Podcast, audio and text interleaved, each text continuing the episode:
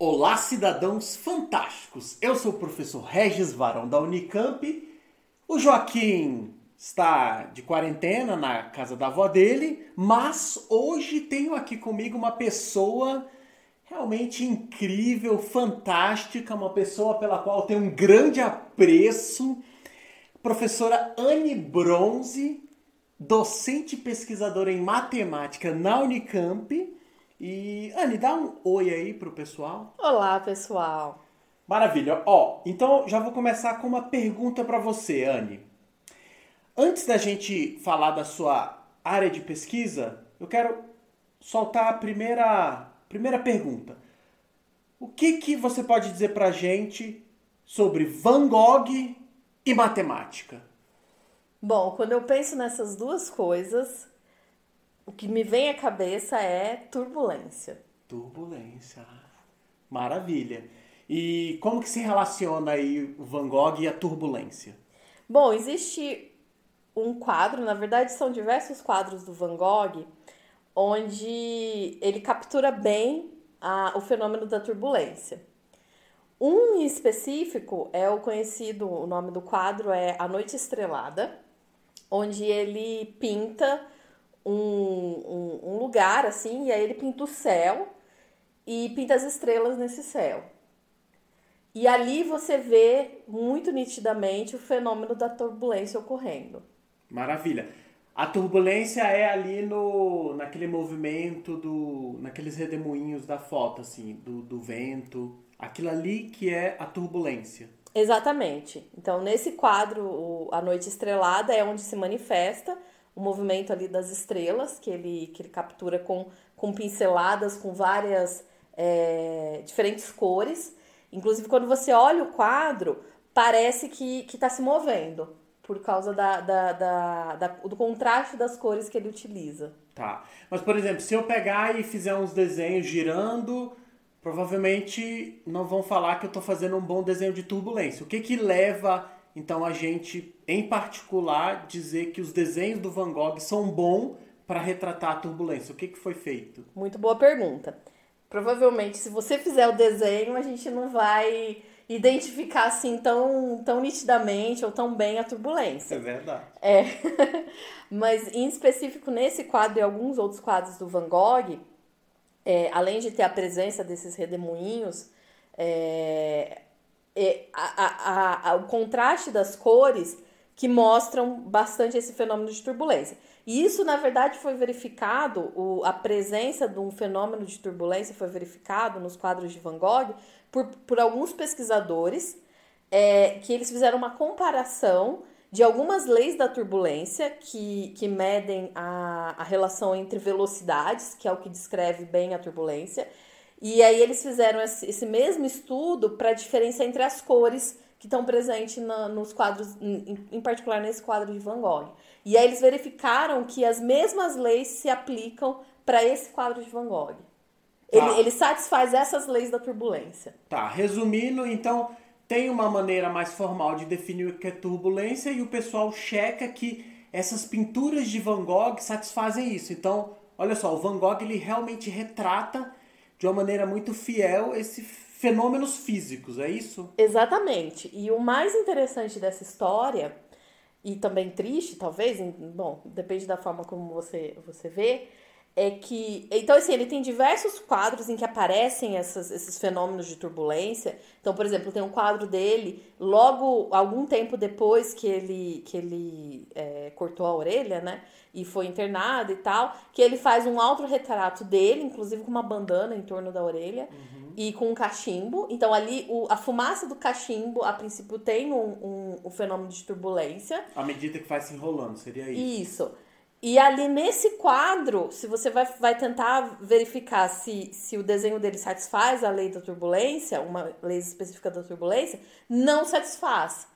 E os únicos que satisfazem, pelo menos nesse, nessa pesquisa que foi realizada dos quadros do Van Gogh, são aqueles em que ele estava no estado mais psicótico, que ele não estava em tratamento. Tá. É, então, pois é, isso é, isso é bem interessante, bem interessante. E um comentário bem legal, voltando aí sobre a qualidade das obras do Van Gogh, fizeram uma pesquisa é, usando abelhas e o quadro de Van Gogh e de outras pessoas. É, em particular, o quadro do Van Gogh era. Como era o nome? Girassóis. Girassóis. E o que detectaram é que as abelhas tinham preferência pelo quadro do Van Gogh, esse dos girassóis. E é, comparado aos outros quadros, elas realmente iam para o quadro de Van Gogh e, e não era uma questão aleatória, elas identificavam os girassóis, no caso. Assim, muito interessante. Isso ilustra né, como que, é, fazendo esse paralelo com a turbulência, ele, ele conseguiu fazer a turbulência de uma maneira física realmente impressionante. E também, note, esse quadro dos girassóis é, é fantástico, né? É atestado de qualidade pelas abelhas. É... Muito bom, impressionante mesmo. E uma outra observação é que, gente, agora a gente está fazendo podcast por causa da quarentena, mas os últimos vídeos eu estava gravando no meu escritório na Unicamp e se vocês lembrarem, tinha um quadro, bom, ainda tem, né? Um quadro do Van Gogh lá, que quem me deu foi a professora Anne. É, onde que você comprou aquilo lá? Bom, aquele lá, na verdade, eu comprei numa visita que fiz agora há pouco a Chicago. Ah, tá. Você foi, tava visitando para trabalhar? Exatamente, fui fazer pesquisa e participar de um evento. Ah, tá. Trouxe pra você. E o quadro, só por comentário, é... chama Quarto em Arles. E uma coisa importante é, por favor, não tentem roubar o quadro. O quadro original não está na minha sala, não é isso, Anne? É, Exatamente. Esse quadro, na verdade, está no Museu Amsterdã, na Holanda. Então, o que eu trouxe foi só uma cópia, obviamente. Ah, tá, legal. e uma outra coisa bacana é que, na minha pergunta do início do podcast, quando a gente começou a falar de turbulência, é, a gente comentou daquele quadro importante dele, o A Noite Estrelada, uhum. e você eu visitei o quadro. Tirei, inclusive, tirei uma foto junto, depois eu vou postar aí para quem quiser ver. Maravilha. É, quando eu fiz uma visita a Nova York. É, ele tá lá no Museu de, de Arte Moderna de Nova York. Ah, tá, legal. E eu também trouxe uma cópia para mim. Ah, muito bom, muito bom. Cópia, hein, gente? Para finalizar essa parte de turbulência, tem uma frase que eu achei sensacional que a Anne me contou uma vez e eu, bom, vou pedir para você passar para o pessoal, Anne, por favor. Isso, tem, tem essa frase de um físico alemão muito conhecido, Heisenberg. Vou fazer uma tradução livre é, ele disse o seguinte: Quando eu encontrar com Deus, eu vou fazer duas perguntas: por que relatividade e por que turbulência? Eu realmente acredito que ele terá uma resposta para a primeira. Maravilhoso, muito legal. E aproveito para comentar que hoje a gente falou de turbulência, bom, estamos falando de turbulência e eu já gravei um vídeo sobre teoria da relatividade com um visitante, que inclusive foi a primeira vez que eu recebi algum visitante no Fantástico Mundo Matemático, que foi com o professor Alberto Saá. É, procurem lá, eu vou deixar o link na descrição desse vídeo. O título do, do vídeo que eu gravei com o Saá chama Pi, Teoria da Relatividade, Albert Einstein e Stephen Hawking. Que bacana, porque daí o segundo vídeo, então, foi sobre. A, a, segunda vez que você recebeu uma pessoa foi sobre a teoria de turbulência. Olha só que bacana. Exatamente, o Heisenberg uniu isso tudo. Muito legal. E só um parênteses rápido com relação a esse vídeo da teoria da relatividade que eu gravei com o Saar. Ele tá bem legal, eu sugiro vocês assistirem. Eu e o Saar, a gente faz uma viagem pelo espaço. Você chegou a assistir o vídeo, Anne? Sim, eu assisti, adorei. E recomendo que todo mundo assista. Acontecem coisas muito interessantes com o Joaquim. Exatamente, exatamente. Anne, eu agora gostaria que você falasse pra gente, conta um pouco qual que é a sua área de pesquisa. Eu imagino que tem a ver com turbulência. Exatamente. Bom, eu trabalho com equações diferenciais parciais, tá? É, especificamente que modelam a dinâmica dos fluidos, e por isso aí tem a, a relação com a turbulência. Uh, eu olho para as equações diferenciais parciais e dinâmica dos fluidos de um ponto de vista da análise. Tá? Uh, da análise aqui, você quer dizer assim, do ponto de vista de matemática pura. Exatamente. Então, o que eu faço é um estudo das soluções dessas equações. Eu não viso a aplicação no dia a dia dessas equações. Certo. Apesar de ter muitas aplicações, simulações numéricas, várias, várias coisas que se utilizam a partir dessas equações no nosso dia a dia. Certo, porque é uma área que ela, digamos, tanto tem um pezinho ali na aplicada quanto um pezinho na pura, né? Não, exatamente. É uma área muito rica, onde a, a, congrega físicos experimentais, teóricos, matemáticos aplicados, matemáticos puros. Assim, é uma área muito rica. Certo. Então, só para ficar claro, ou seja, dinâmica dos fluidos é o estudo de qualquer coisa que se mova como um fluido, né? E, por exemplo, a turbulência é, no caso que a gente estava falando ali da, das obras de Van Gogh, tinha a ver com aqueles movimentos meio circulatórios ali, meio caótico e tal. É, uhum. Dinâmica dos fluidos e a turbulência é essa relação. Isso, então a dinâmica dos fluidos é, é, lida com ah, tanto líquidos, por exemplo, a água, quanto gases, como por exemplo o ar. Tem, tem uma foto muito bonita da atmosfera de Júpiter, que é feita de gases, que mostra assim muito claramente um, um, um comportamento turbulento. É, existem também algumas fotos de aviões, então na traseira do avião uh, o ar forma aqueles redemoinhos que ca caracterizam um, um, comportamento turbulento. Ah, tá, entendi. Anne, a conversa está muito boa, mas os boletos não param de chegar aqui em casa. E eu gostaria de você alguma dica para que a gente pudesse eu ou as pessoas que estão ouvindo a gente pudessem se tornar milionários com, com a sua área? É, eu vou dizer assim, existe uma maneira, não é fácil, certamente não, não é fácil. Estamos abertos. Tá, mas existe uma maneira. É, então, o, o, em 2000, o Clay Institute propôs uma lista de sete problemas desafiadores na matemática. E para cada um desses problemas, quem resolver é, ganha um milhão de dólares. Então dá para ficar. Dá para pagar os boletos. Dá para pagar os boletos, com certeza. É isso aí. É, entre esses sete problemas, dois já foram resolvidos. Depois vocês procurem aí na internet, tem histórias bem interessantes sobre esses problemas. Mas, ah, então, existe um problema que é conhecido como as equações de Navier-Stokes, ah, que são as equações que descrevem o movimento dos fluidos. E o mais sensacional é depois de. No primeiro ano de qualquer engenharia que você for fazer, ou matemática, física, você já consegue pelo menos entender essas equações, saber o que, o que elas, cada termo significa. E o sensacional é pensar que essas equações conseguem descrever movimentos tão complexos como, por exemplo, a turbulência. Uhum, uhum. E eu queria até fazer um comentário para todo mundo que estiver ouvindo a gente. Como nós ainda não temos uma audiência tão grande, queria fazer um pacto que é o seguinte: se por acaso, como só vai dar para uma pessoa ganhar um milhão de dólares, se por acaso alguém que estiver ouvindo a gente ganhar um milhão, uhum. paga o boleto dos outros. Pronto. Pronto, perfeito. Muito legal. Acordado. é interessante esse seu comentário. Ou seja, mesmo um aluno ou uma aluna que esteja no segundo ano de um curso de exatas, aprendeu matemática suficiente para entender a formulação das equações de Navier-Stokes, uhum. ou seja, como é que se deduz e por que essas equações descrevem o movimento de fluidos. Uhum. Tá, isso é interessante. Só que o que acontece é, o problema de um milhão seria o que? Não é possível resolver essas equações? O que, que é? Explica pra gente. Tá, é, porque assim, o que essas equações fazem, então, dado um estado inicial, teoricamente, essas equações, elas é, te, te, te, te dariam informação sobre a evolução do escoamento, do fluido, a partir de um dado inicial. E aí, o que o problema do milhão pede é que você seja capaz, usando essas equações, a partir de um dado inicial, conseguir de fato descrever a evolução para todo o tempo. Tá? E se isso é possível ou se isso não é possível que seria, no, no, nosso jargão aí da matemática, um teorema de existência e unicidade global para todo o tempo. Tá.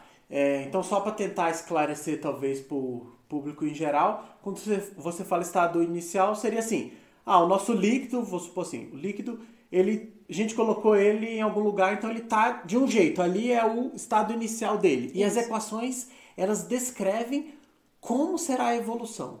É isso. isso. Exatamente. Você vai, as equações elas te diriam, a solução te diria o que está acontecendo depois de, por exemplo, 10 minutos, ou depois de uma hora, e assim por diante. Tá. Anne, ou seja, o interesse é, você quer saber a existência ou não para soluções da equação de Navier-Stokes. Ok, mas eu quero que você comente é, sobre o seguinte: tinham dois gases conversando, um olhou para o outro e falou: Ei, as equações de Navier-Stokes têm solução? Aí eles falaram: Não. E aí eles, pum, pararam de existir. Explica aí o que está acontecendo. Porque na natureza as coisas não deixam de existir do nada. Sim, boa pergunta. Os gases vão continuar existindo, fluindo, os líquidos também. É, de fato, essa pergunta de existência e unicidade para todo o tempo de solução das equações de Navier-Stokes é uma formulação matemática, uma descrição matemática do problema. Tá? Certo. É, então, o que a gente quer é, a partir, utilizando a matemática, prever o comportamento desses escoamentos de gases e líquidos. Tá? Que eles vão existir, eles estão existindo aí na natureza. E, e esse problema de existência, de solução e, e de, de, de, de, fórmulas de soluções para as equações diferenciais parciais, uh, eu gostaria de destacar que um dos pioneiros nesse, nesse estudo foi Fourier, em 1822, uhum. quando estudou a dissipação do calor. Então, ele propôs que, é, que soluções, funções que satisfizessem a, a que hoje a gente conhece como equação do calor, seriam descritas como somas de senos, de, de combinações de senos e cossenos.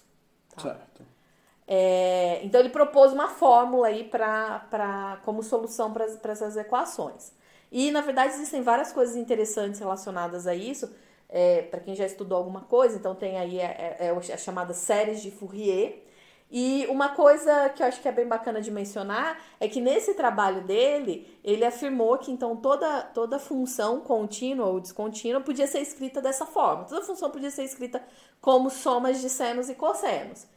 E na verdade isso se mostrou que não era verdade, não, uhum. não é uhum. possível, na verdade é, é, é, é errada essa afirmação. Mas isso abriu espaço e foi daí que nasceu um ramo muito grande da análise. Foi tentando entender se funções de fato podem ser escritas como somas de senos e cossenos.